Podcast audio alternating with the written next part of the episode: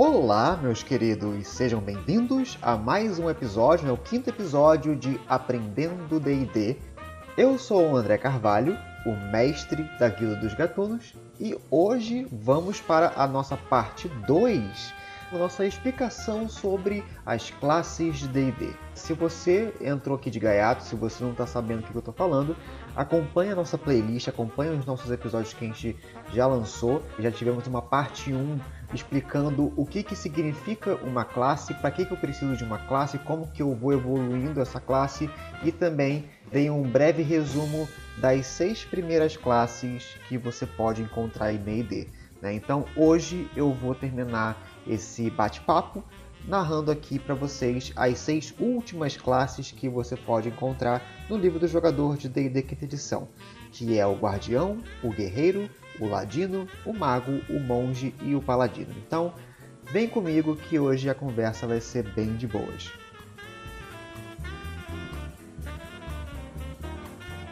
Hoje vai ser um papo legal, vai ser falando sobre quase que todas as classes marciais que existem em D&D também temos aqui o, o, o, Mago, né, que é uma classe conjuradora bem poderosa, mas vamos começar pelo Guardião.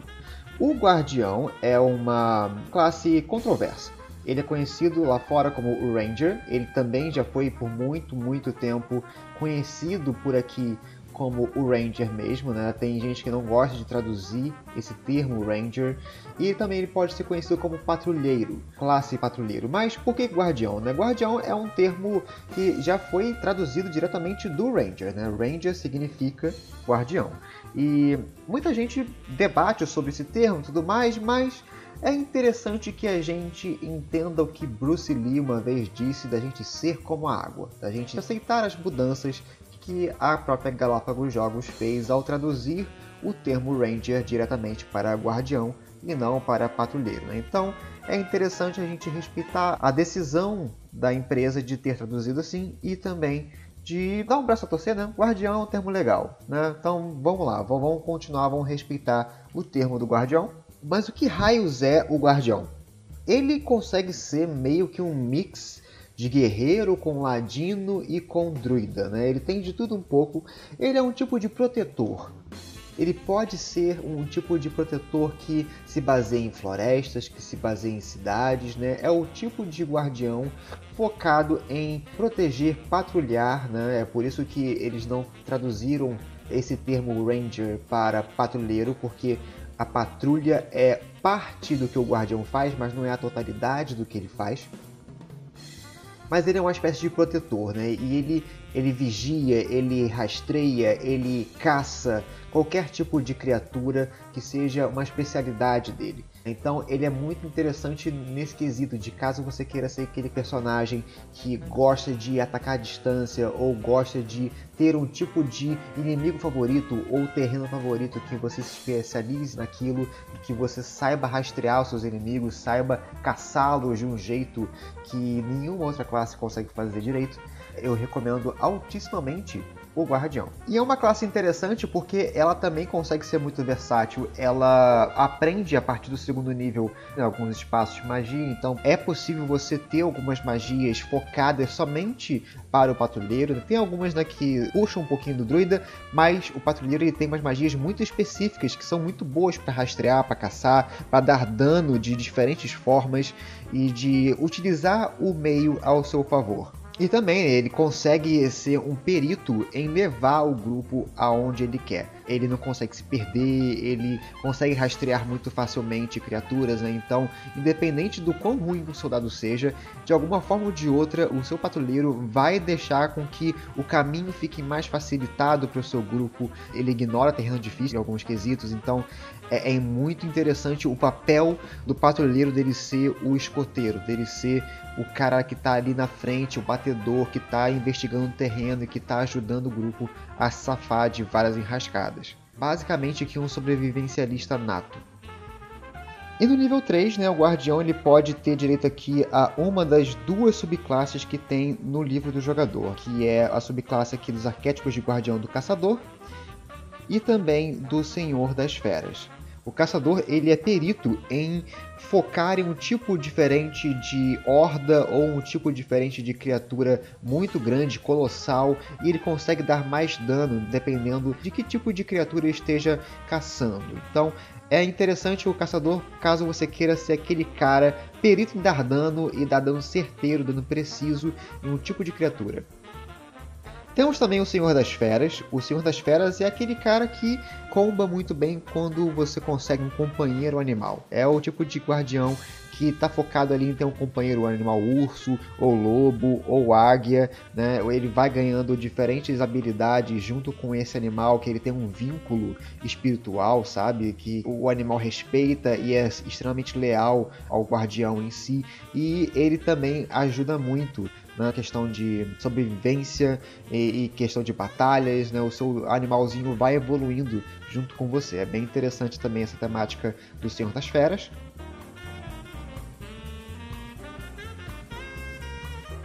Temos agora aqui o Guerreiro. O Guerreiro é uma classe muito boa para iniciantes porque ela é bem básica, ela é bem simples e bem direta naquilo que ela almeja. O Guerreiro é aquele tipo de combatente que é perito em armas e armaduras e passou a vida dele treinando com essas armas e armaduras. Né? Então é o tipo de cara que se especializou em combate tático, em combate armado. E a evolução dele é bem simplificada. Eu gosto muito de utilizar o guerreiro para jogadores que querem começar, querem ter um gostinho, sabe? Ainda mais que videogame e outros tipos de mídia que abordam RPG, eles gostam muito de focar no cara guerreiro, né? De que utiliza escudo, espada, e ele é perito em utilizar essas armas, né? Então o guerreiro ele evoca muito bem esse arquétipo do protagonista. Mesmo no RPG de mesa não tendo essa face do protagonismo, mas você pode criar aquele herói, sabe, que com a força do seu próprio querer e do seu treinamento você consegue almejar grandes feitos e consegue ser tão bom e tão combativo quanto um conjurador ou um cara mais tático, mais sobrevivencialista como o guardião. Não é à toa que o guerreiro ele é muito bem utilizado com multiclasse, sabe? Ele encaixa muito bem, é como se fosse o sabor vanilla, sabe? Para você criar uma multiclasse. Então, ah, eu quero fazer um, um ladino que seja um pouquinho mais porradeiro. Beleza, pega aí três nivelzinhos de guerreiro que já consegue fazer uma multiclasse legal. Ou, ah, quero fazer aqui um druida um pouco mais tático. Beleza, pode puxar, faz uma multiclasse legal que o guerreiro ele consegue se adequar é, de uma forma muito tranquila em qualquer tipo de multiclasse. E o guerreiro ele possui três subclasses, ele pode escolher uma delas no terceiro nível, e eu gosto muito delas porque elas são bem versáteis e elas é, evocam tipos diferentes de guerreiro. Temos o campeão. O campeão é o mais simples, aquele que você utiliza mais para jogadores que ou querem dar mais porrada, querem dar mais dano e querem ser mais bem sucedidos nos seus ataques, ou para realmente o jogador indeciso que ah, não sei muito bem como é que eu quero, mas eu quero invocar aquele tipo de personagem campeão que é o herói das lendas. O campeão ele serve muito bem para isso. Ele crita muito mais facilmente no dado, né? Então, ao invés dele somente tirar um acerto crítico com 20, ele acerta criticamente com 19 e 20. Então, é mais fácil de você critar você ganha mais proficiência em qualquer teste de força, destreza ou constituição. Então, tipo, é, é, o cara focado em bater e bater com força. E até em levels superiores ele pode aumentar essa taxa de crítico que ele consegue acessar. Então, ao invés de ser 19 e 20, vai para 18, 19 e 20. Então, é muito mais fácil de você jogar com o campeão e acertar os seus golpes, visto que ele é literalmente um campeão. Temos também o mestre de batalha. O mestre de batalha ele tem um flavor muito legal, né? Que é o cara mais tático, é o cara que está mais focado em nerfar ou até mesmo sabotar o inimigo com diversas táticas de batalha. Né? Então ele ganha vários tipos de manobras de combate que ele pode utilizar para poder sobrepujar os seus inimigos. Então, caso você queira ser aquele cara tipo mais tático que gosta de derrubar o seu inimigo ou desarmar o seu inimigo ou deixar ele de alguma forma sabotado, o mestre de batalha ele é perfeito com isso. E por último, mas não menos importante, temos aqui o Cavaleiro Místico, que é muito da hora. Caso você queira fazer aquele cara meio Witcher, sabe? Meio Geralt de Rivia, sabe? Que ele tem ali, ele é mega parrudo em batalha, mas ao mesmo tempo ele tem ali uma magia ou outra que ele pode utilizar para ajudar em batalha. O Cavaleiro Místico ele é perfeito nesse quesito, né? Ele ganha algumas magias de mago e ele pode utilizar essas magias junto com as suas táticas de batalha. Então você pode ainda estar utilizando a sua espada e ao mesmo tempo com ação bônus e com outras ações em si, você pode utilizar algumas magias que te beneficiem, como por exemplo teleportar de um lugar para outro e você bater em um lugar, teleportar e bater em outro lugar. Então isso é muito legal. Só de imaginar um cavaleiro que consiga ter poderes mágicos assim que utilizem a seu favor durante a batalha é muito da hora.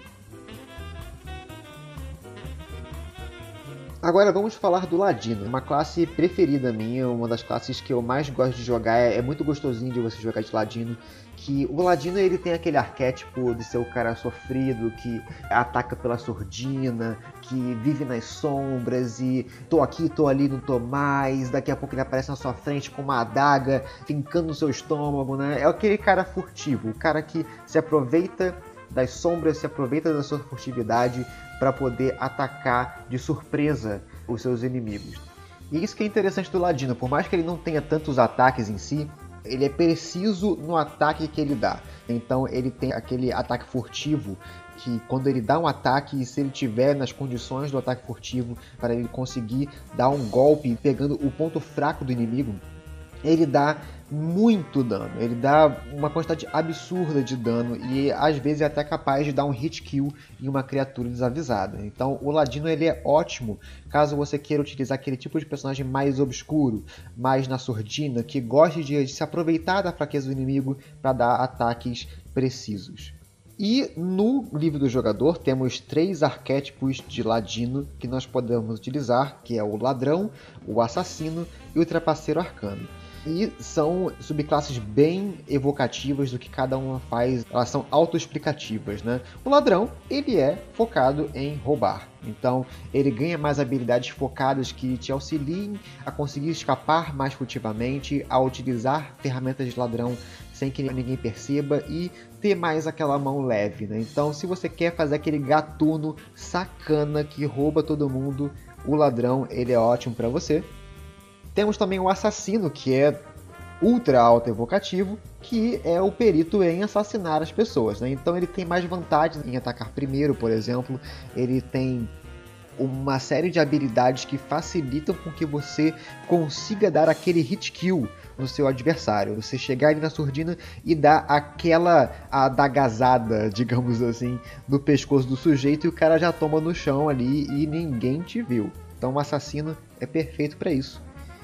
E também temos o Trapaceiro Arcano, que é a minha subclasse favorita do Ladino, que é, junto com o Guerreiro Místico do Guerreiro, você consegue também algumas magias de mago, né? Então você primeiro começa a buscar ali algumas magias de ilusão, né? Que consiga fazer com que os seus inimigos não consigam te ver mais, ou que você engane os seus inimigos para que ele caia em algum tipo de trapaça sua, e por exemplo, você criar ali um monte de moedas de ouro em um local, só que é tudo uma ilusão, é somente para poder fisgar o seu inimigo e você conseguir atacar ele com mais maestria. Então, é, dependendo de como você faça o seu trapaceiro arcano, ele consegue ser ridiculamente apelão e enganar muito fácil as pessoas. Então, trapaceiro arcano é também uma boa pedida.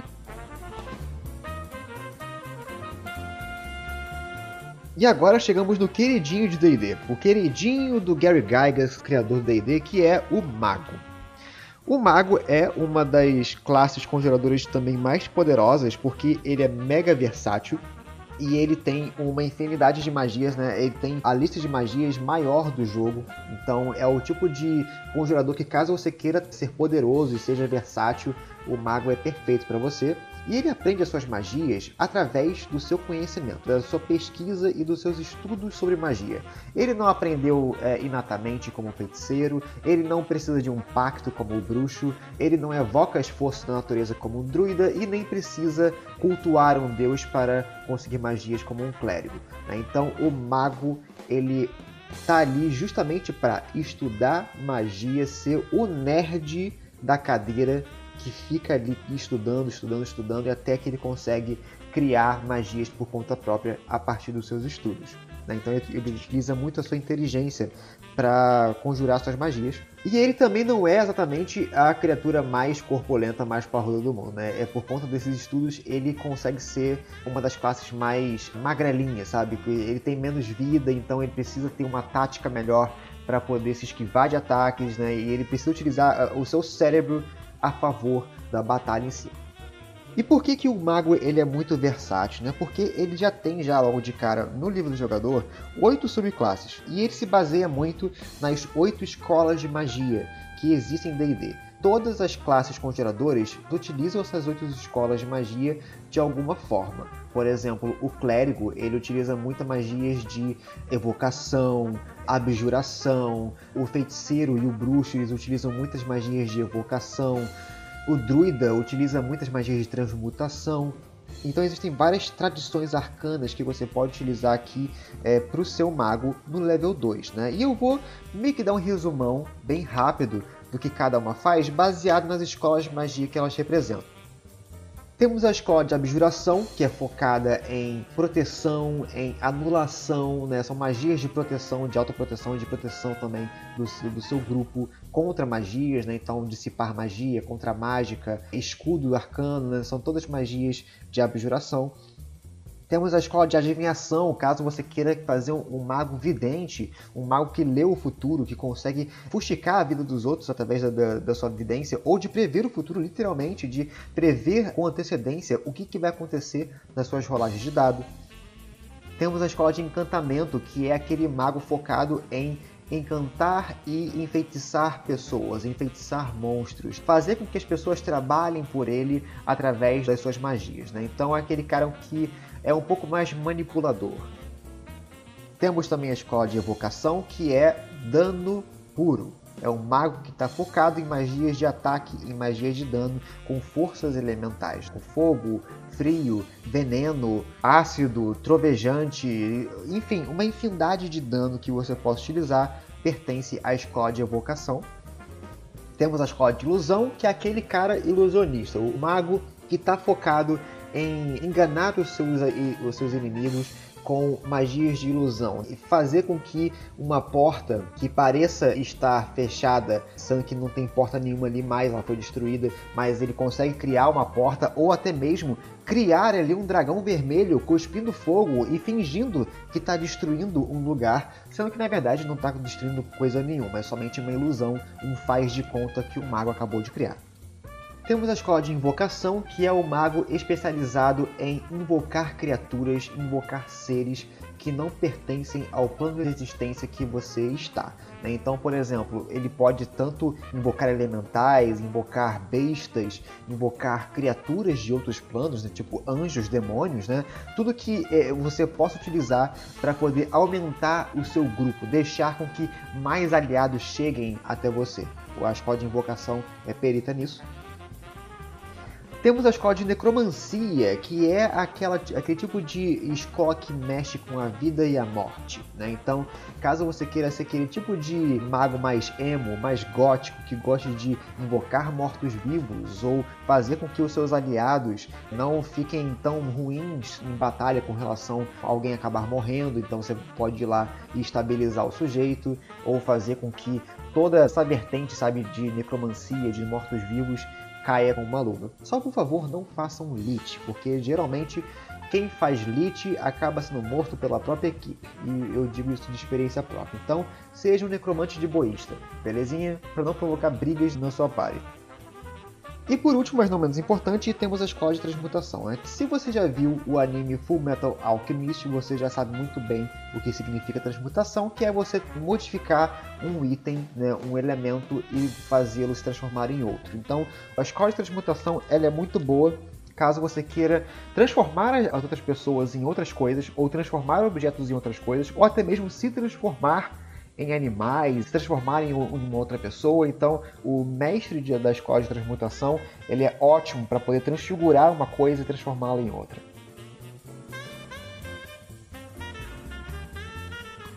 Nossa penúltima classe a falar aqui hoje é o Monge. O Monge é uma classe que eu amo de paixão por conta da, da temática que ele pode dar para a mesa. E o monge é aquele cara que se tornou perito em arte marcial corpo a corpo. Ou técnicas de utilizar as suas armas de um jeito que seja mais ágil, seja mais focado em táticas de combate. Né? Então, o monge ele é especializado nisso e também ele consegue utilizar é, todos os seus golpes e toda a sua sabedoria em combate junto com os pontos de ki, a magia do ki que é um conjunto de pontos, uma força interior sua que faz com que você seja capaz de é, grandes feitos, né? de você internalizar melhor as suas táticas de combate, fazer com que os inimigos sofram um pouco mais, sejam sabotados ou melhorar mais uh, o seu desempenho em combate. Né? E o, o monge ele é conhecido de, de ficar 30 minutos narrando os 30 socos que ele dá, né? Então, o monge ele é muito legal, caso você queira ser aquele cara que gosta de dar cinco socos em um, um chute em um, chute em outro, e dar uma voadora em outro, e dar, sabe, aquele uppercut em outro oponente. Então, é, é muito divertido ver um monge em combate, por conta da quantidade de golpes que ele pode ofertar e por conta das habilidades que ele pode ganhar. E temos aqui três tradições monásticas, né, que são as subclasses do monge que ele pega no terceiro nível. Você escolhe uma delas, né, que é, é muito interessante cada uma delas, são muito evocativas. Temos aqui o caminho da mão espalmada, temos aqui o caminho das sombras e temos aqui o caminho dos quatro elementos. O caminho da mão espalmada é aquele clássico monge budista zen que internaliza, sabe, todo o seu ki para o autoconhecimento e ao mesmo tempo conhecer os pontos fracos do inimigo e, saber utilizá-los a seu, a seu bel prazer. Então, o, a, o, caminho da mão espalmada é caso você queira fazer aquele monge clássico de que sai do monastério, ele é um pouco mais zen e ele consegue, através de golpes precisos, imobilizar um inimigo, atordoar o inimigo e fazer com que ele é, seja sabotado. É muito interessante esse caminho da mão espalmada. A Kai, no, na Guilda dos Gatunos, estava utilizando essa, essa, tradição monástica antes dela utilizar o caminho do Dragão Guerreiro, que é uma subclasse que a gente está desenvolvendo como é, homebrew. Temos aqui o caminho das sombras. Caso você queira fazer um tipo de monge mais ninja, ele bebe um pouco da fonte do ladino, né? Então você pode utilizar algumas habilidades de ki para transformar a escuridão e a furtividade a seu favor. Né? O monge automaticamente ele é uma criatura muito furtiva por conta das habilidades dele com destreza. Então é interessante esse caminho das sombras caso você queira dar aquele flavorzinho mais ninja para o seu monge, dele ficar ali escondidinho e ao mesmo tempo ele começar a, a dar vários golpes e utilizar shurikens e, e, e utilizar kunais para poder atacar os seus inimigos na, na surdina. É bem legal. E o caminho dos quatro elementos é literalmente o Avatar, a lenda de Aang. você se transforma num dobrador de elementos e você utiliza os seus poderes do Ki para poder é, utilizar algumas magias que envolvam esses elementos. Né? Então, vai ter momentos em que você vai poder dar socos de ar e você utilizar algumas magias de fogo, algumas magias de terra, algumas magias que dão dano trovejante. Né? Então, é interessantíssimo esse arquétipo caso você queira se transformar num mestre da, dos quatro elementos. É muito da hora o flavor que ele dá. E por último, nossa última classe a ser avaliada aqui, também é uma das minhas classes combatentes favoritas, é o Paladino. O paladino ele consegue ser terrivelmente versátil em vários quesitos. Ele consegue bater muito, ele dá muito dano, ele consegue ter algumas magias de cura, algumas magias de suporte que auxiliam o grupo de um jeito incrível e também tem algumas magias e algumas habilidades de utilidade que fazem com que o paladino seja aquela visão, sabe, aquele estandarte do apoiador, o estandarte da justiça do grupo, né? E também um rosto bonito, um líder nato para o grupo, né, junto com o bardo. E o paladino pode ser muito erroneamente confundido como o cara bobocão, leal bobo, que sempre vai discordar do ladino de todas as decisões dele, porque ele vai ser aquela alma purificada, santificada, que nunca faz nada de errado e que serve a um deus, sabe? Um, um, um crente, um, um estereótipo de crente sabe? Mas não é exatamente assim. O, o paladino do D&D quinta edição, ele se libertou bastante dessa visão de paladino meio bobocão, meio, meio chato, sabe? Agora, a única coisa que ele prende ele a ser um paladino, e não somente um guerreiro comum ou um clérigo, é a dele fazer um juramento. E esse juramento, ele pode ser um juramento de qualquer coisa. Pode ser um juramento de proteção da, da, da, paz, de proteção aos necessitados, sabe, aos moribundos, como também pode ser um juramento de vingança, um juramento de você matar aqueles que, que destruíram a sua família, que destruíram o seu povoado. Então, você pode pegar um juramento focado nisso. Então, é, converse com seu mestre que tipo de juramento seria legal para o seu personagem para ele fazer e ele segue o seu código de conduta a partir desse juramento. Né? Então, a única coisa que ele não pode fazer é quebrar esse juramento, né? fazer alguma coisa que seja contrária a esse juramento. O paladino ele não tem mais essa obrigatoriedade de ele servir um deus e dele ser, sabe, essa criatura benigna, meio lealzona e ordeira, que segue os seus princípios e que não deixa ninguém se divertir. É um estereótipo bem feio de paladino que eu abomino e que converse com seu mestre para que esse estereótipo não seja reforçado com o seu paladino. E temos aqui para o Paladino três juramentos sagrados que ele pode fazer no terceiro nível. Né? Ele escolhe um desses juramentos. Esse juramento já está explicando aqui direitinho no livro do jogador que tipo de juramento, sabe, você precisa fazer para atender esse juramento, né? Todo, todo, todo o arquétipo bonitinho de, do que você precisa seguir para compor esse juramento. E temos aqui o juramento da devoção, o juramento dos anciãos e o juramento da vingança. Né? Eles são bem diferentes uns dos outros. O juramento da devoção é justamente para você fazer um paladino mais ordeiro. Um paladino que segue ali a honestidade, a coragem, a compaixão, a honra e o dever da sua devoção.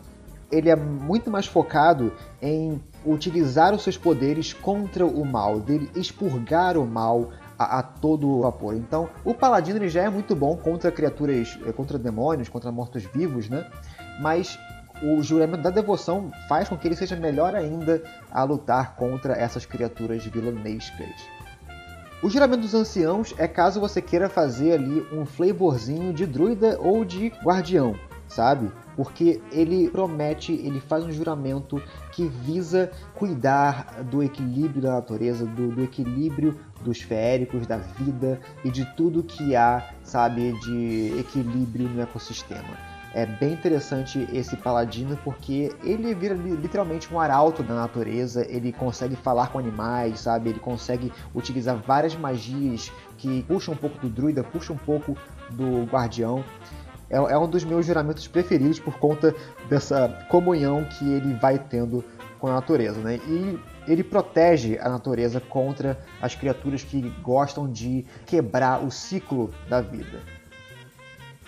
E o juramento da vingança é aquele que eu falei sobre você conseguir vingar de algum passado turbulento, de alguém que escravizou ou torturou a sua família ou torturou uh, o seu povo, que você está ali justamente para dar a devida punição para aqueles que fizeram mal aos necessitados, que fizeram mal e que oprimiram as pessoas, né? Então ele foca muito mais, sabe, de lutar contra o mal maior, de você não ter misericórdia contra pessoas malignas. Então é um tipo de paladino focado mesmo em intimidação, focado mesmo em fazer a ferida doer de verdade contra aqueles que não têm pena dos fracos e dos oprimidos é bem interessante caso você queira fazer um paladino bem hardcore, um paladino mais caótico, que é mais maleável ao improviso eh, durante o trajeto. Né? Não é exatamente aquele cara ordeiro, mas sim um paladino mais caótico bom, sabe? Que mais libertador, que não gosta de ver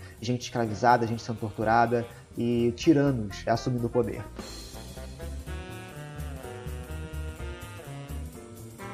E é isso, gente. Nossa pequena explicação sobre as classes D&D terminou. É, foi bem interessante falar um pouco mais sobre cada uma delas e de entender um pouco mais sobre o que cada uma faz. Então eu espero muito que você tenha gostado desse review e no próximo episódio de Aprendendo D&D a gente vai aprender a criar e a preencher uma ficha. Nós vamos ver aqui uma classe interessante para a gente criar um personagem de nível 1. Belezinha? Para você que está começando agora e para você que tem algumas dúvidas do que cada coisa faz na ficha de D&D quinta edição. Se você gostou desse podcast, se você gostou dessa parte 1 e parte 2, se você achou elucidativo o que eu falei aqui para você, deixe nos comentários, bota aí qual é a classe favorita dentre essas seis que eu mencionei agora há pouco e vamos discutir quais momentos marcantes e interessantes vocês tiveram jogando com essas classes. Vamos conversar que é um tipo de papo muito gostoso de ter. E se você está realmente gostando do nosso trabalho e quer ver mais desses podcasts, compartilhe com seus amigos, vai mostrando nos seus grupos de RPG. Caso você seja iniciante e queira montar um grupo com seus amigos, mostre esses podcasts para eles, para eles já irem massificando e assimilando algumas informações de D&D quinta edição que eu acho mega valioso. E acompanha a gente, se inscreve no canal, ativa o sininho para você sempre estar tá acompanhando as nossas notificações. Facebook Instagram, nós também temos aí algumas redes sociais nós postamos algumas coisas também por lá. Principalmente, nós adoramos artes dos fãs, então mandem pra gente artes dos fãs das nossas aventureiras da Guilda dos Gatunos e fiquem por aí que já já a segunda temporada da Guilda dos Gatunos está chegando com altas aventuras das meninas que vocês estão amando ver o desenrolar das aventuras delas. E é isso, gente. Vou ficando por aqui. Eu sou André Carvalho, o mestre aqui dos Gatunos, e foi um prazer inenarrável estar com vocês esse dia nesse podcast. Até mais!